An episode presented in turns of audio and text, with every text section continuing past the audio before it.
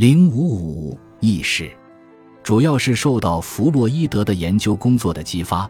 一个多世纪以来，心理学家们一直对心灵的意识部分和无意识部分之间的两分对立很感兴趣。弗洛伊德相信，意识水平负责思维和知觉，而无意识水平负责恐惧和有违道德的冲动之类。如果接受弗洛伊德关于心灵两分的阐述，那么我们所面临的一个问题就是。这种理论阐述缺乏客观依据和实证的支持。